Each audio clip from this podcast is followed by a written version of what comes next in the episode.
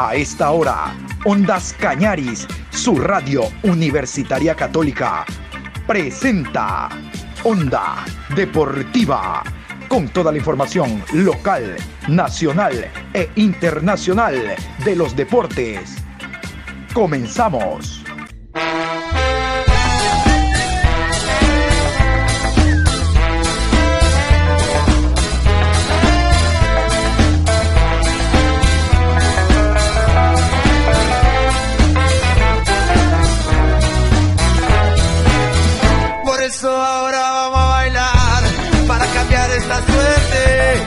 Sabemos gambetear para ausentar la muerte.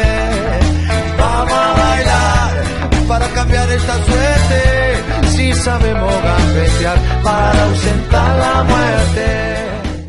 Hola, ¿qué tal? Buenos días, ¿cómo le va mi querido Patricio San Martín? Adrián Sánchez, con el gusto de siempre, aquí estamos iniciando un nuevo mes, hoy 1 de junio, iniciando una nueva programación, programa 980 a lo largo del día aquí en Onda Deportiva. Vamos a hablar en esta programación, obvio, de la selección ecuatoriana de fútbol. Hablaremos de jugadores que están invitados para escuchar la preparación sobre estos encuentros de carácter amistoso. Hoy se juega la Copa Finalísima. El campeón de América, Argentina. El campeón de Europa, Italia. Hoy se miden las caras en horas de la tarde, hora de Ecuador. Ya vamos a conocer algunos detalles. Y en la segunda media hora estaremos hablando de Independiente del Valle que ha presentado a su nuevo técnico, Martín Anselmi, argentino él. Y hablaremos también, obvio, de la despedida, de lo que ha significado el adiós del técnico Renato Paiva. Así que el tema eh, y el programa estará cargado de información como siempre, más allá de la para del campeonato que se vive al momento dentro de la Liga Pro Betcris. Pero vamos a iniciar con la selección ecuatoriana de fútbol.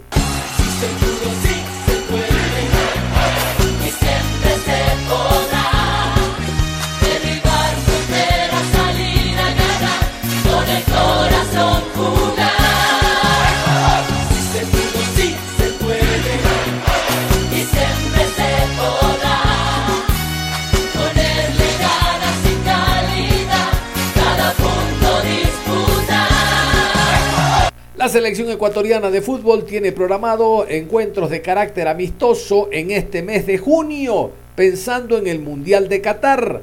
Vamos a continuación a repasar los rivales y los días en que la selección va a enfrentarse en estos partidos de carácter amistoso. Reitero, pensando en el Mundial, porque nosotros estamos en Qatar. Ecuador versus Nigeria, 2 de junio en el estadio Red Bull Arena de New Jersey. Con la selección mexicana, 5 de junio en el Soldier Field de Chicago.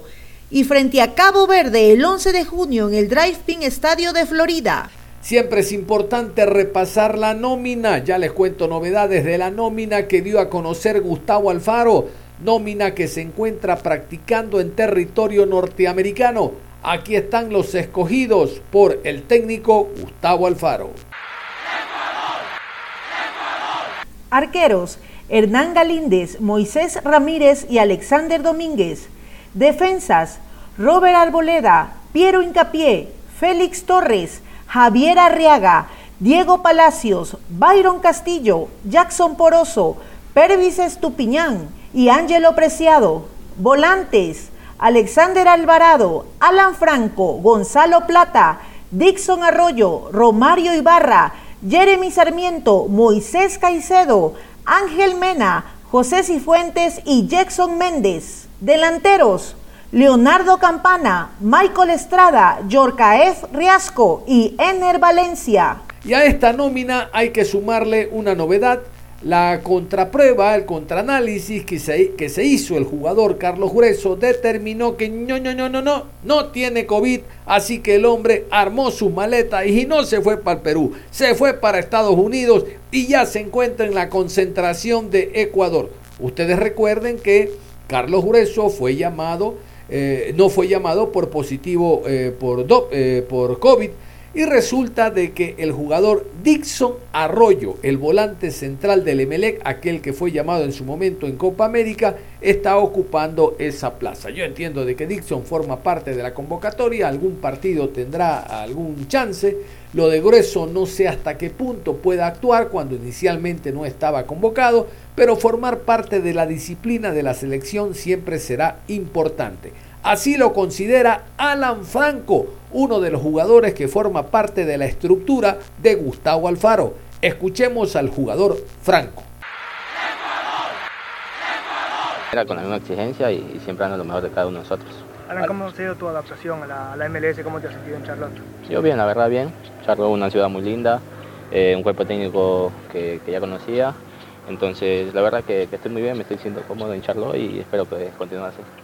¿Cuán importantes son los minutos que estás teniendo en la MLS de cara a pelear un 11 en la selección? Muy importante para mí. Todos saben que el año pasado lamentablemente no, tuve la continuidad que necesitaba mi equipo.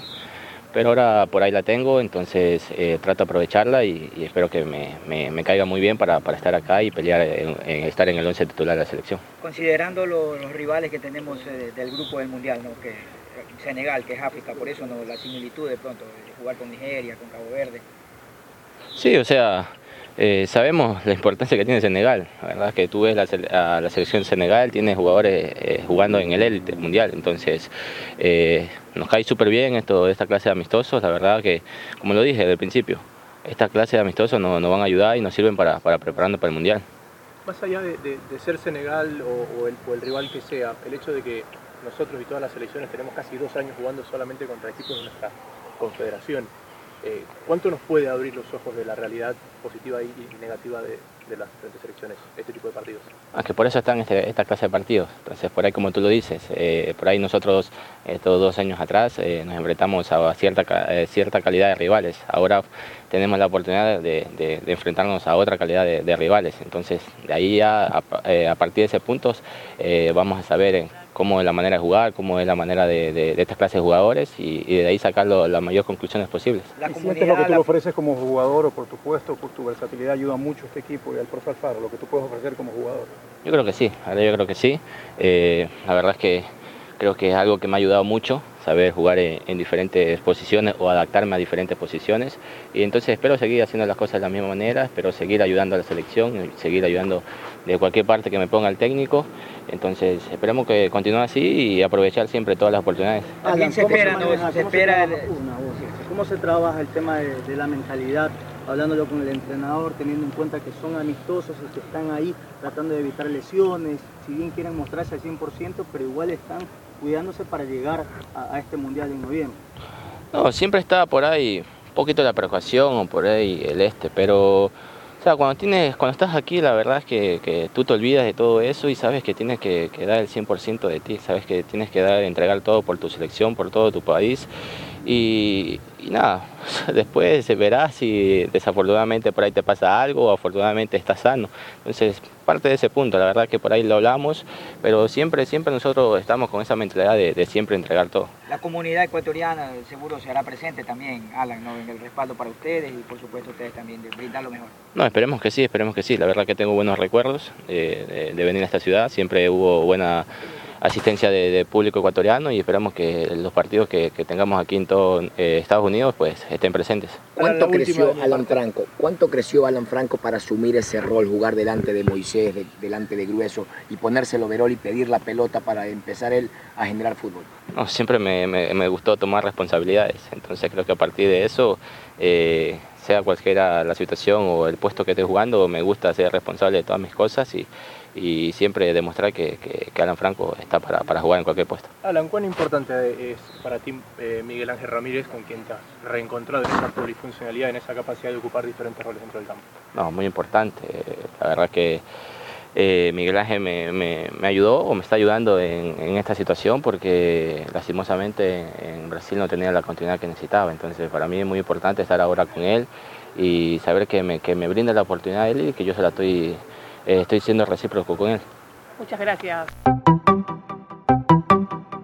Y el día de hoy, como les decía, se jugará la finalísima, finalísima, la copa entre el campeón de América, Argentina, y el campeón de Europa, Italia, que no juega mundial. Oiga, pero usted conoce por qué se juega la finalísima? ¿Cuántas copas se han jugado entre América y Europa? ¿Usted conoce algunos detalles sobre esta copa? Hablan y hablan de la copa y no conocen. ¡Hey, boca abierta! Entérate. Entérate de los detalles de la finalísima para que puedas después conversar. La copa finalísima que se juega el día de hoy aquí con los detalles. ¡Vamos, vamos, Hoy miércoles, Argentina e Italia jugarán la finalísima en el estadio de Wembley, en el choque entre las selecciones campeonas de Sudamérica y Europa, en una tercera disputa de este duelo cuyo trofeo ya se dio a conocer. En las redes sociales de la Copa América se anticiparon fotos de cómo es el galardón que se lo entregará al ganador consiste en una copa abrazada por dos figuras y en la que en la parte superior aparece un escudo con una miniatura del trofeo. En la base figuran los nombres de los dos combinados que ya ganaron alguna vez esta competencia y son Francia y Argentina. En las dos ediciones anteriores el trofeo se llamó Copa Artemio Franchi, en recuerdo a quien fue presidente de la UEFA entre 1972 y 73. En la primera ocasión se vieron las caras Francia por ser el ganador de la Eurocopa de 1984, disputada en su país, y Uruguay, ganador de la Copa América de 1983, que no tuvo sede fija y se jugó en partidos de ida y vuelta. El choque entre ambos fue en el Parque de los Príncipes de París el 21 de agosto de 1985 y venció el local 2 a 0 con goles de Dominique Rocheteau y José Touré. La segunda ocasión fue en el estadio José María Minela de Mar del Plata, el 24 de febrero de 1993, que enfrentó a Dinamarca, campeón de la Eurocopa de 1992, jugada en Suecia, y a Argentina, que logró la Copa América de 1991 en Chile. Los tantos fueron convertidos por Néstor Cravioto en contra e igualó Claudio Canilla. Ese día los daneses tuvieron entre otras estrellas a Brian Laudrup. En la definición por penales, Sergio Goicochea otra vez se vistió de héroe, como en el Mundial de 1990, y contuvo dos tiros. Fue el segundo encuentro en el retorno al albiceleste de Diego Armando Maradona y el equipo dirigido por Alfio Basile logró otro título.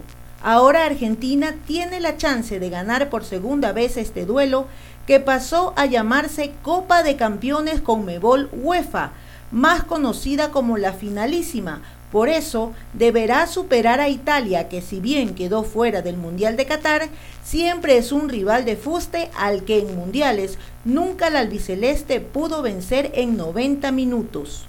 Los dirigidos por Scaloni, ayer martes, viajaron desde Bilbao hacia Londres, donde reconocerán el campo de juego que fue estrenado en el 2006 y que fue construido donde estaba el histórico Wembley, en el que Argentina nunca pudo ganar.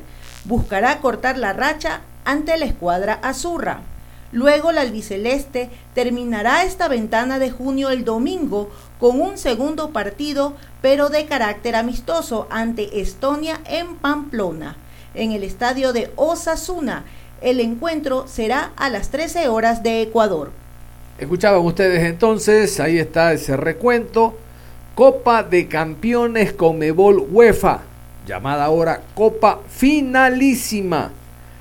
La tercera ocasión que se juega, Francia, Argentina han ganado en las dos ocasiones anteriores, todos a la distancia, estamos con la selección argentina, obviamente estamos con la selección de nuestro continente.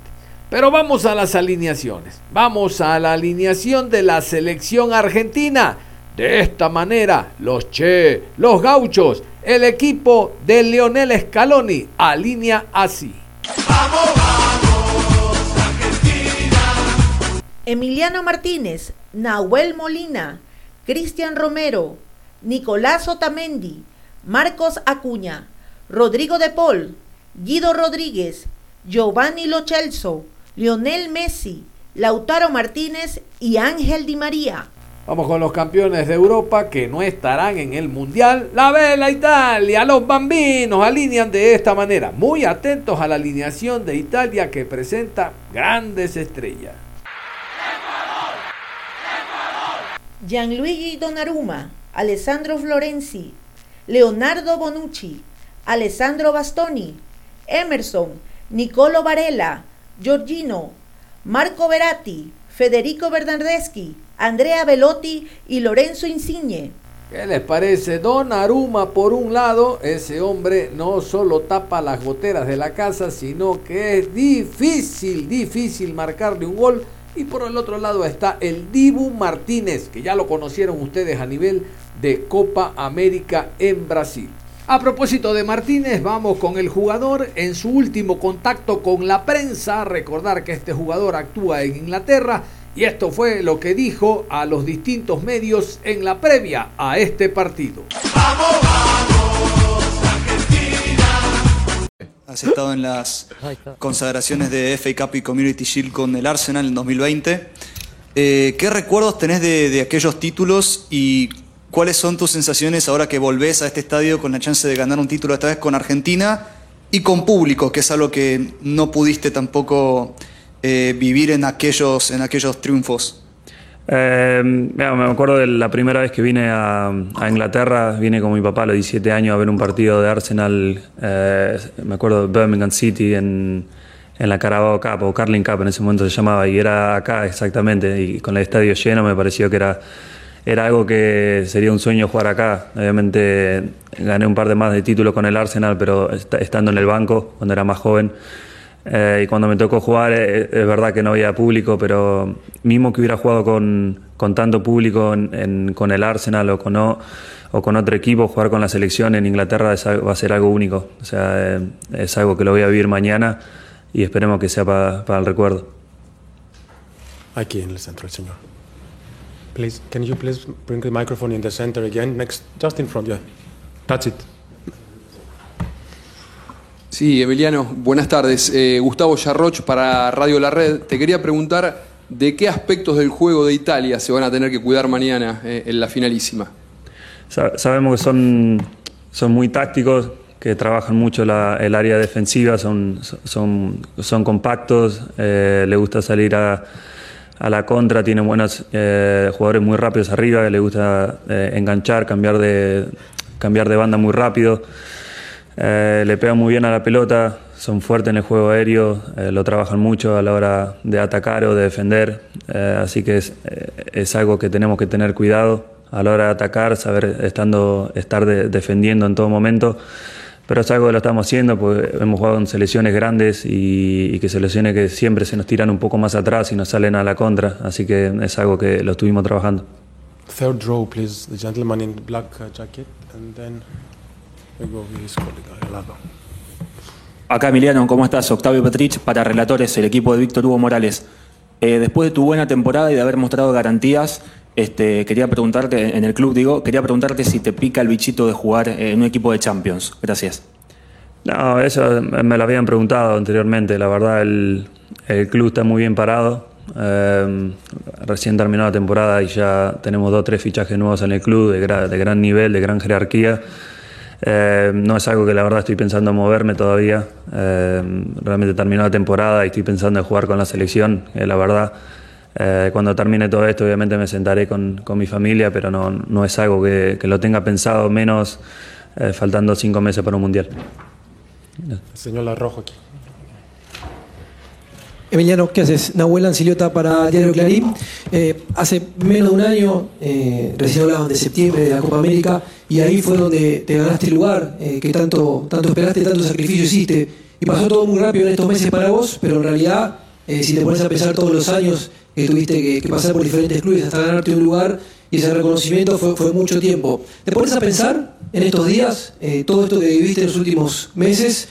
Y lo que va a venir, que es nada más y nada menos que, seguramente un mundial con la, Argentina? Sí, em, obviamente es verdad que pasó muy rápido, es verdad que ganamos la Copa América y me tuve que ir al, siguiente día a Inglaterra porque tenía una hija recién nacida que no la había conocido.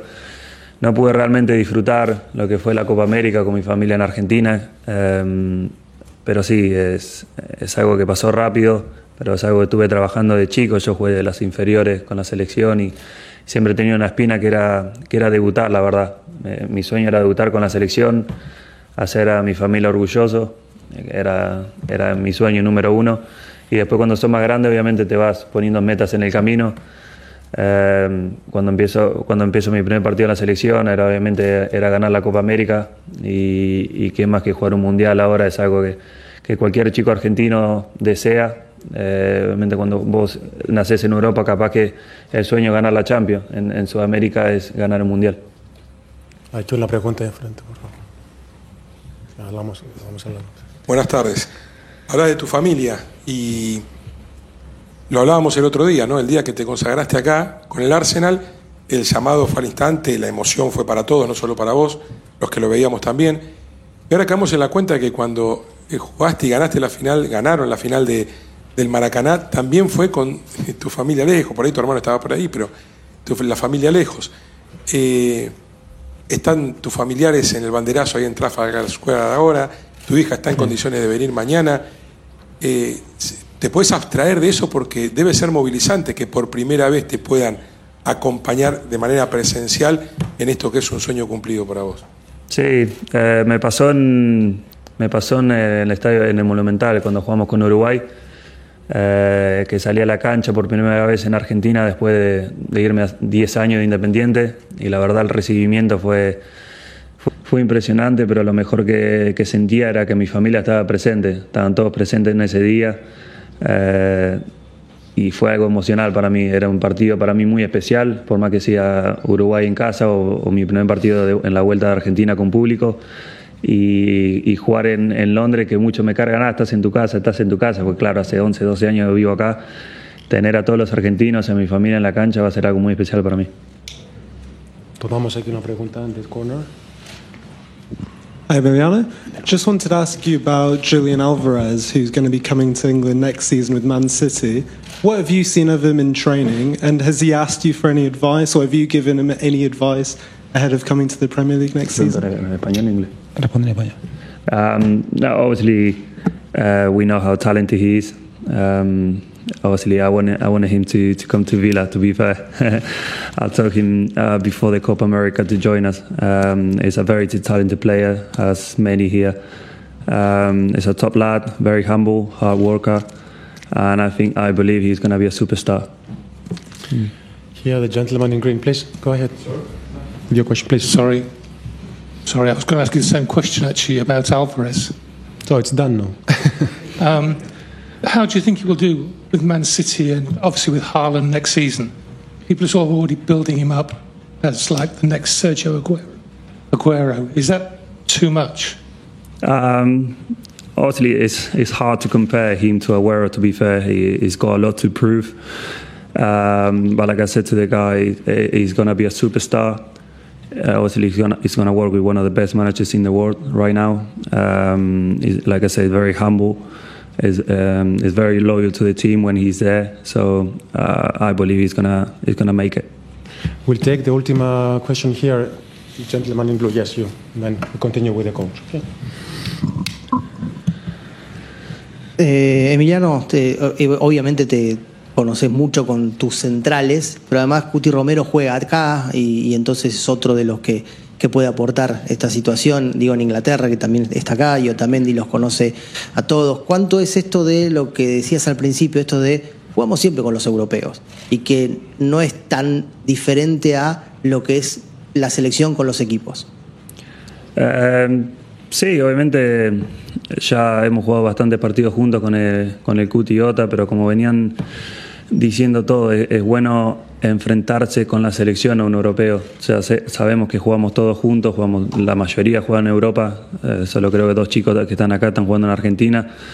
Pero a nivel, a nivel grupo y a nivel selección, es verdad que es la primera vez que yo juego con un europeo y en una final. Pero los chicos, la verdad, están sólidos. Yo, la verdad, me siento muy sólido atrás de ellos, me siento muy, muy confiado. Eh, y esperamos mañana demostrarles a todos que estamos a nivel europeo más. Muchas gracias, Emiliano. No, gracias a usted. Gracias, chicos. Vamos a continuación con los árbitros del encuentro. Estos son los colegiados, los sin hinchada. Los árbitros para hoy. Árbitro central, Piero Massa. Asistente 1, Christian Sheyman. Asistente 2, Claudio Ríos, chilenos. Cuarto árbitro, Jesús Gil Manzano. Español. En el bar, Alejandro Hernández. Asistente de bar 1, Juan Martínez. Españoles. Asistente de bar 2, Tiago Martins, Portugal. Muy bien, hemos hecho este repaso entonces en la primera media hora de lo que significa el tema selección ecuatoriana de fútbol para el encuentro del día de mañana, el primero de tres, como ustedes escuchaban. Eh, más allá de los resultados, ustedes saben que los partidos de carácter amistoso sirven para para observar cómo llegan los jugadores, para probar nuevos. En el caso de Alvarado es uno nuevo que llega a la selección de mayores, él tiene antecedente en menores. Y lo de Campana, para que confirme el buen momento que está atravesando en la Major League Soccer. Y el otro, el otro partido no es amistoso, es oficial, el partido final de la Copa finalísima. Campeón de América Argentina, campeón de Europa Italia. Ojalá este esta tercera copa nuevamente sea para Argentina y luzca en sus vitrinas este importante torneo. Vamos a irnos a la pausa y al regresar vamos a hablar del tema Independiente del Valle. Les decía al inicio, ¿cómo no hablar de Independiente del Valle si no hablamos de Renato Paiva? Que a propósito, el día de ayer a las 10 horas fue presentado oficialmente en rueda de prensa como nuevo técnico del equipo de León de México el equipo Esmeralda, los Panzas Verdes, tienen a un técnico que eh, tiene su pasado en el fútbol ecuatoriano.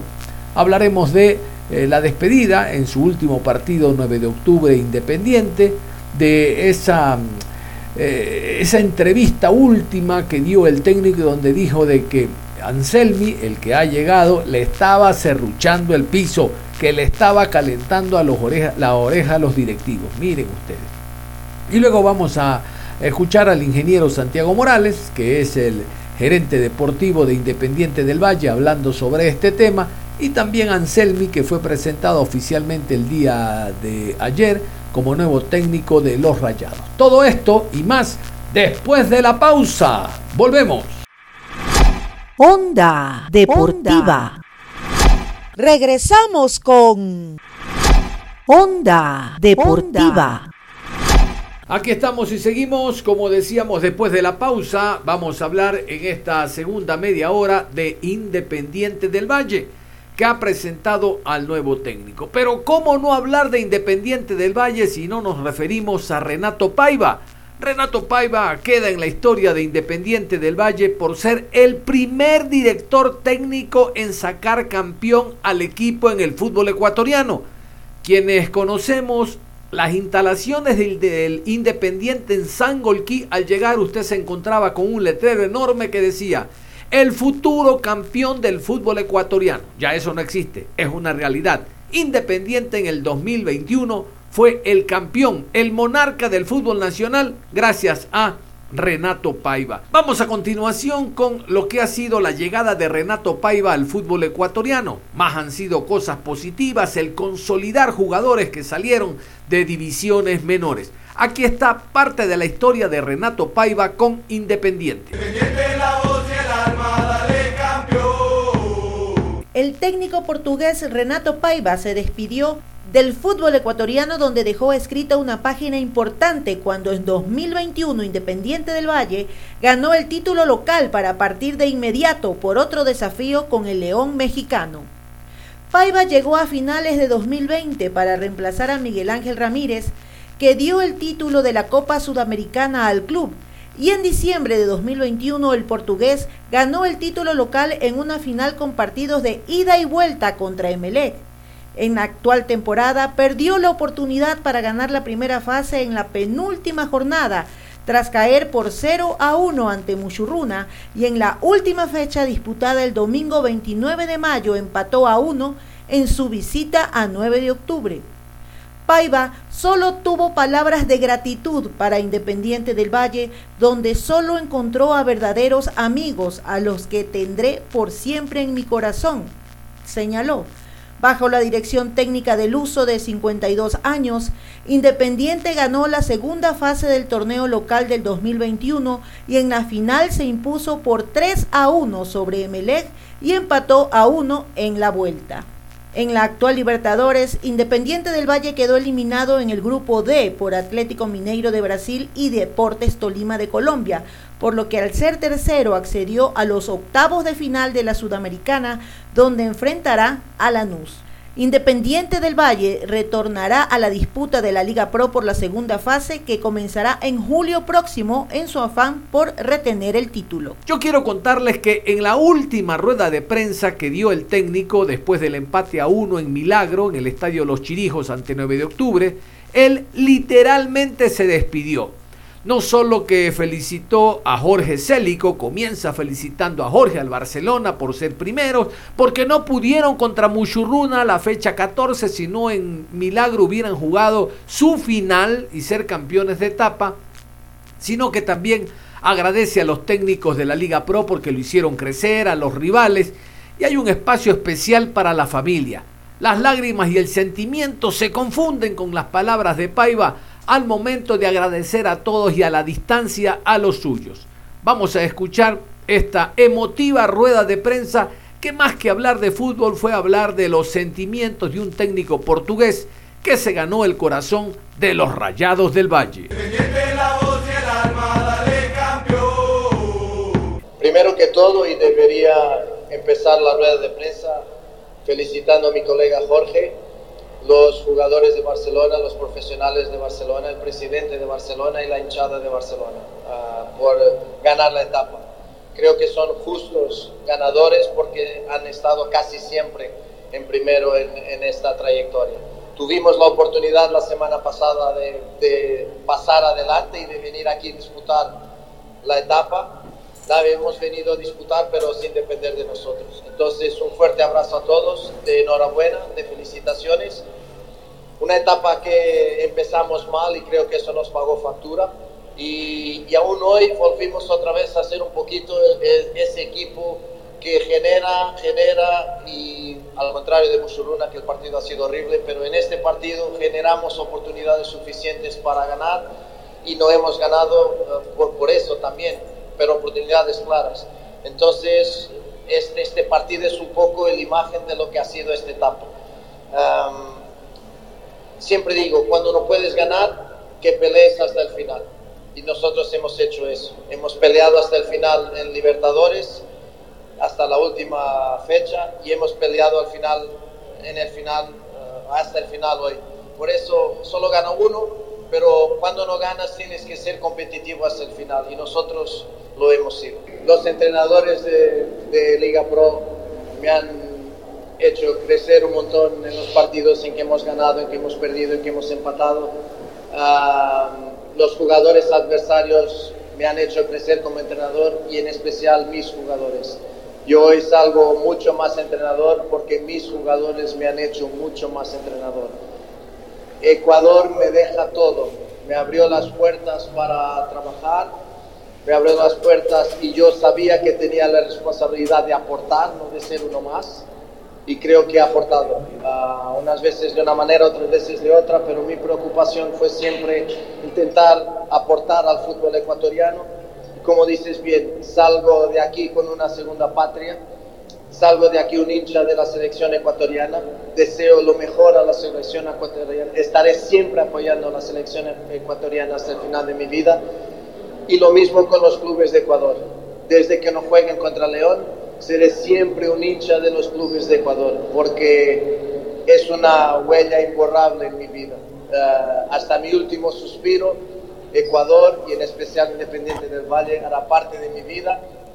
No sé si volveré un día, uh, nunca y siempre yo no digo, por eso uh, llevo, salgo con una mezcla de emociones entre la alegría de ir por una gran liga, el orgullo de un gran club, querer nuestro trabajo, un orgullo enorme, uh, querer desarrollarme en una liga de esta magnitud, pero el sentimiento del corazón muy apretado y de tristeza por dejar un grupo fantástico de jugadores, un club lleno de buenísimas personas, de personas muy competentes, donde dejamos una huella profesional, pero eh, por encima de todo una huella personal, profesional y personal.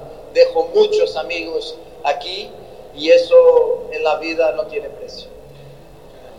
Será siempre, seré siempre recordado como el primer entrenador campeón nacional de este club. Eso estará siempre grabado en el club.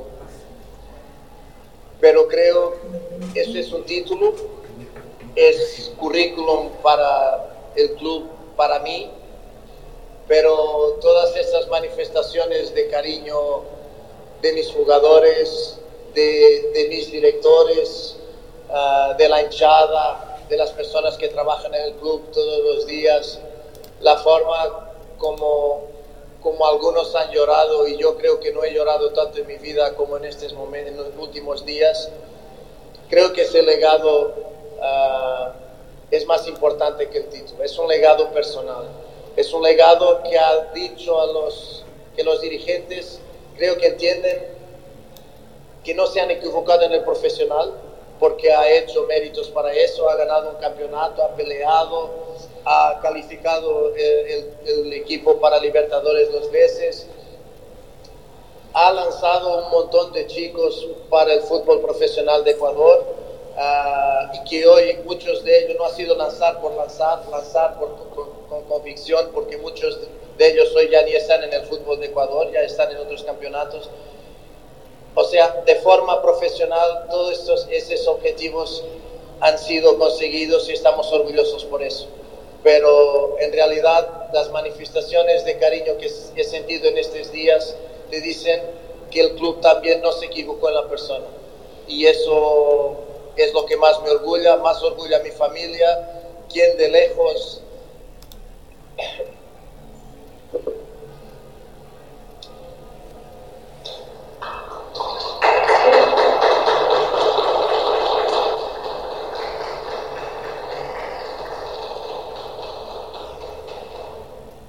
de lejos ha sufrido tanto con la distancia, con el trabajo que hemos tenido aquí partido tras partido, con los abrazos y los besos que no puedes dar porque es esto que, que te aproxima de, tu familia, pero ellos están orgullosos y creo que el club también está orgulloso por el trabajo que no yo, mi cuerpo técnico y toda la gente que nos ayudó, porque nadie gana solo en el fútbol. ¿Qué les parece?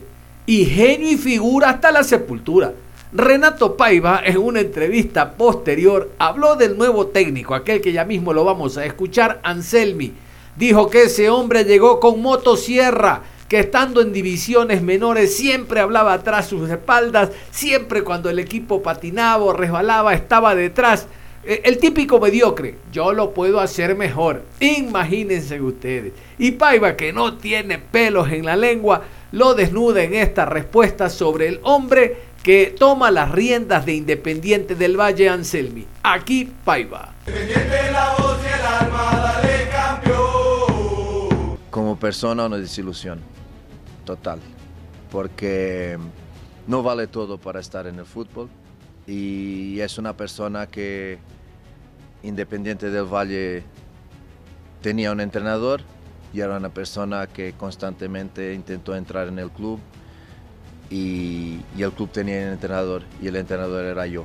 Era una historia que yo ya sabía que iba a ser así, el próximo entrenador sería él, uh, porque ha hecho de todo de todo y en timings muy feos, en especial cuando perdíamos, ha hecho de todo para entrar en este club.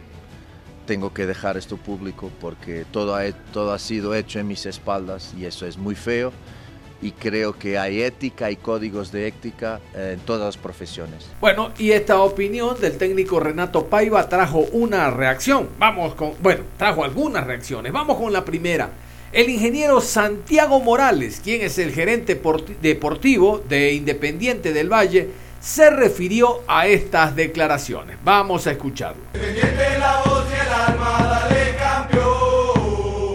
A ver, eh, la verdad muy sorprendidos de, del comentario metido por Renato. La verdad, no, nunca nos, nos esperamos que en su última noche aquí en el país eh, emite ese tipo de, comentarios. Eh, aclarar, creo que no, no, no viene al caso, no tenemos nada que aclarar. Somos un club que a lo largo de todo este tiempo hemos demostrado la forma con la que trabajamos, con integridad y con honestidad que trabajamos. Hablar de que quizás Martín de alguna manera ha estado, como se habla vulgarmente, cerruchando el, el piso, no viene al caso quien, quien ha puesto la renuncia y quien ha tenido el deseo de salir del club fue Renato, tanto así que están ejerciendo una cláusula de rescisión que la va a cancelar directamente el Club León, todavía no lo ha hecho. Y pues cuando tuvimos la, la, noticia que nos supo decir Renato, inmediatamente, como le explicó Roberto, empezamos a buscar muchos profesionales de muchas nacionalidades, de muchas características en las que el departamento deportivo con el departamento de scouting empezamos a, a buscar las mejores opciones del club. Dentro de esos parámetros veíamos entrenadores que incluso cumplan con las licencias que solicita la Comebol para poder dirigir torneos internacionales y pues dado eso tuvimos que, que, excluir de esas listas a muchos grandes profesionales que también hubiesen tenido la posibilidad de seguir en este proceso. En este proceso, aparte del departamento de scouting, participó el departamento de, de psicología del club con, con ciertas preguntas, con ciertas pruebas que, que, se les hace a todos los profesionales que, que forman parte del, del, club. Y llegamos a la semana, me parece que hace dos semanas, llegamos con dos eh, profesionales que veíamos que, que podían calzar perfectamente a lo que pretendíamos como institución y entre ellos pues Martín Anselmi, que es una persona de la casa y con, conjuntamente con el directorio del club se tomó la decisión de que él sea parte de, la institución. Así es que dar mucho más oído a, a, lo, a lo mal que se expresó Renato, que tengo que decirlo abiertamente, que no, no comparto en nada lo que él se supo expresar después de, de todos los bonitos halagos y, y comentarios que, que, supo dar con, con, muy, muy sentidos, muchos de ellos, eh, terminar de esa manera no, no, no, fue lo más adecuado. Así que para nosotros es un capítulo que, que, terminó ahí. El día de hoy hemos dado la vuelta a la página y ahora el total compromiso con, como directiva, como institución, a que Martín y su cuerpo técnico eh, triunfe como ya lo hizo en el año 19 y que el Independiente cada vez sea más grande. Es por ello que Miren todo lo que ha pasado en estos últimos años. Con Pablo Repeto en el año 2016 fuimos vicecampeones de la Copa Libertadores. Tuvo una propuesta para ir a, a los Emiratos Árabes. Se le dio las facilidades, salió, sigue siendo un amigo de la casa. Eh, luego, el caso de los hermanos Rescalvo, que también hicimos un, un análisis importante para poderles contratar a ellos. Eh, tomaron la decisión de, dejar el club y se fueron para el club Sport Emelec. Luego, pues, luego de,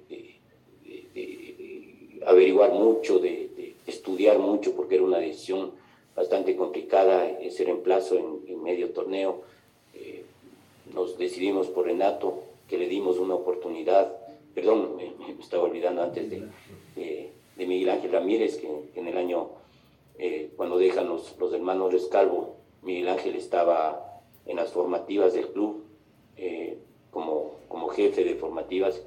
Le dimos la oportunidad de que dé ese salto y sea su primer equipo profesional que dirija. Él tomó la decisión de, incluirlo a, Martín en, en, ese cuerpo técnico. Martín había sido eh, entrenador de la reserva de Católica, luego estuvo un paso importante en Perú y bueno, por sus cualidades Miguel Ángel tomó la decisión de, incorporar en su cuerpo técnico. Luego de ese año grandioso del 2019 que fuimos campeones, ellos terminaron la temporada pese a que tuvieron muchas, muchas ofertas muy jugosas, no solo en, América, sino en el mundo entero, pero decidieron terminar la temporada.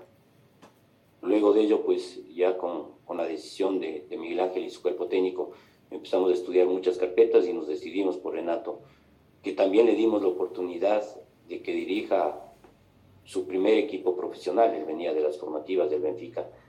Y bueno, eh, tuvimos la grata sorpresa, la, la, gran eh, presentación del club en el año 2021, que fuimos por primera vez campeones nacionales, y eso pues no, nadie lo, lo, podrá borrar y quedará en la historia del club. Y ahora con, con esa misma intención y esas mismas eh, formas de, trabajar del club, le damos esta gran oportunidad también a Martín, que creemos que la, y estamos seguros que la va a aprovechar de la mejor manera para seguir consiguiendo todos estos objetivos y logros que nos hemos trazado como directiva. Así es que eh, el tema de, los comentarios y de las declaraciones dadas por Renato para nosotros eh, quedan ahí. yo creo que algún momento conversaré con, con Renato, pero eh, quedará en su, en su forma de ser, en su conciencia, todo lo que él mal eh, informó y mal declaró el día de ayer. Y evidentemente Martín Anselmi, el nuevo director técnico, también habló en base a lo que había dicho Renato Paiva horas atrás. Al final quiero ser breve también con relación al técnico saliente porque no, no van a encontrar a... No soy ese perfil. No, no me interesa mucho ni la exposición pública, ni las peleas públicas, ni hablar mal de alguien, ni, no, yo no hablo ni de los árbitros, ni de los rivales, ni de cómo juegan, ni de cómo se defienden, ni de cómo atacan, si hablo a nivel de juego, pero no a nivel de crítica. A mí de chiquito en mi casa eh, me enseñaron que, que no hay que hablar mal de la gente y mucho menos si esta persona no la conozco. Y yo a no lo conozco. Entonces yo no puedo hablar ni bien ni mal porque no lo conozco y si lo conociese y tendría una opinión, no, no estaría hablando mal, y mucho menos públicamente. Ayer cuando nosotros arribamos al club, primer deseo que teníamos con nuestro cuerpo técnico era tomarnos un café con el cuerpo técnico de Renato, porque queríamos aprender. Al final ellos hicieron un proceso muy bueno acá y creíamos que nos iban a poder aportar mucha información y muchas cosas que han vivido para que nosotros podamos hacer mejor nuestro trabajo. Ahora entiendo por qué el café no lo tomamos.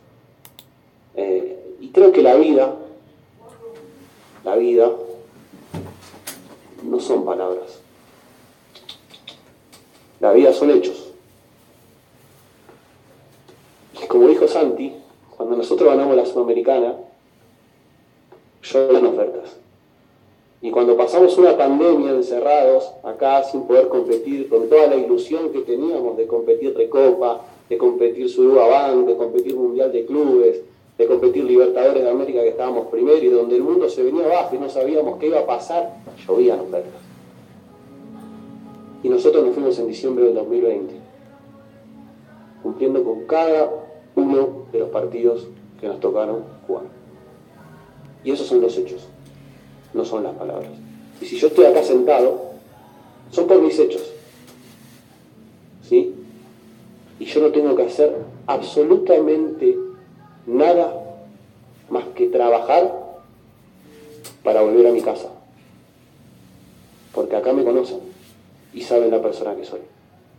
Y no necesito hacer absolutamente nada. Si estoy sentado acá es porque ellos habrán evaluado, como dijeron, y habrán encontrado en mí y en nuestro cuerpo, en mi cuerpo técnico, la persona idónea y capaz para ser el entrenador independiente del Valle. Yo no necesito hacer absolutamente nada, ni hice nada para estar hoy en mi casa. Pero, ¿quién es Martín Anselmi? A ver, Martín Anselmi es argentino, tiene 42 años, ha estado ya trabajando en Independiente del Valle, formó parte de la unidad técnica del director eh, técnico español Miguel Ángel Ramírez, que obtuvo el título de la Copa Sudamericana. Ese es Martín Anselmi En su presentación oficial habló de la metodología, de cómo va a implementar su idea futbolística para este Independiente del Valle en lo que resta de la temporada. Con relación al modelo de juego o a la metodología, a ver, em, creo que hay que dividirlo en los qué y los cómo, ¿no? Eh, en eso somos bastante claros. El qué vamos a hacer va a ser nuestra esencia. Y nuestra esencia es un poco el ADN del club y en lo que viene trabajando. Nosotros queremos ser protagonistas, nosotros queremos controlar los partidos. ¿Cómo los queremos controlar? A través de, tener el balón. Y para tener el balón hay que saber tenerlo. Y para tener el balón hay que recuperarlo lo antes posible, porque si no lo tiene el rival. Eh, entonces, nuestra esencia es tratar de viajar juntos, de atacar eh, en la medida de lo posible de manera organizada y de poder ser protagonistas y, pasar un mayor tiempo, el mayor tiempo posible en el arco rival. Eh, ya sea en la Liga Pro, en la Sudamericana o en lo que nos toque competir y donde nos toque competir. Luego, el cómo va a variar, ¿no? Esa va a ser la esencia del qué vamos a hacer, cómo lo vamos a hacer y va a variar, porque todos los rivales no son iguales, no juegan a lo mismo, no tienen los mismos jugadores, no tienen los mismos sistemas, no tienen las mismas características. Entonces, en función del rival, veremos cómo la vamos a tener, veremos cómo vamos a defender, veremos cómo vamos a presionar. Eh, y, queremos ser un equipo inteligente. Un equipo inteligente significa que, va a haber partidos eh, que por ahí nos toca eh, ir al Maracaná lleno y lo vamos a presionar bien alto y por ahí con un equipo acá de menor calibre no lo presionaremos porque nos conviene ese día para ese partido. Entonces queremos ser un equipo inteligente, un equipo que como, como esencia y como, como primera medida sea protagonista. Y a veces para ser protagonista y para tener el control del partido, eh, quizás toca cederle un poco de terreno al rival. ¿sí? Y que el rival sea el que nos la dé y a veces se la vamos a ir a sacar. Entonces va a depender un poco de, cada contexto, de cada partido, de cada situación. No es lo mismo un partido mata-mata donde uno queda fuera y otro no. Entonces en base a eso nos queremos convertir en un equipo inteligente, que sepa cuándo hay que jugar en corto, cuándo hay que jugar en largo, dónde está el espacio, dónde está el hombre libre a la hora de atacar y que sepa entender los momentos a la hora de defender, cuándo se presiona, cómo se presiona, quién se presiona, qué hacen los que no están presionando. Eh, entonces eh, en, ese, en esa vía y en ese ADN sin perder nuestra esencia, que es jugar bien y atacar mucho, eh, queremos, queremos caminar. Antes de cerrar, quiero contarles de que el técnico tiene contrato hasta diciembre. Pila, lo van a ver, lo van a observar. Si pega, si se cumple el objetivo, renovará dos años. Pero hasta diciembre nada más es su primer contrato con los Rayados. Cerramos la información deportiva a esta hora de la mañana, invitándolos a que continúen en sintonía de Ondas Cañares. para la muerte.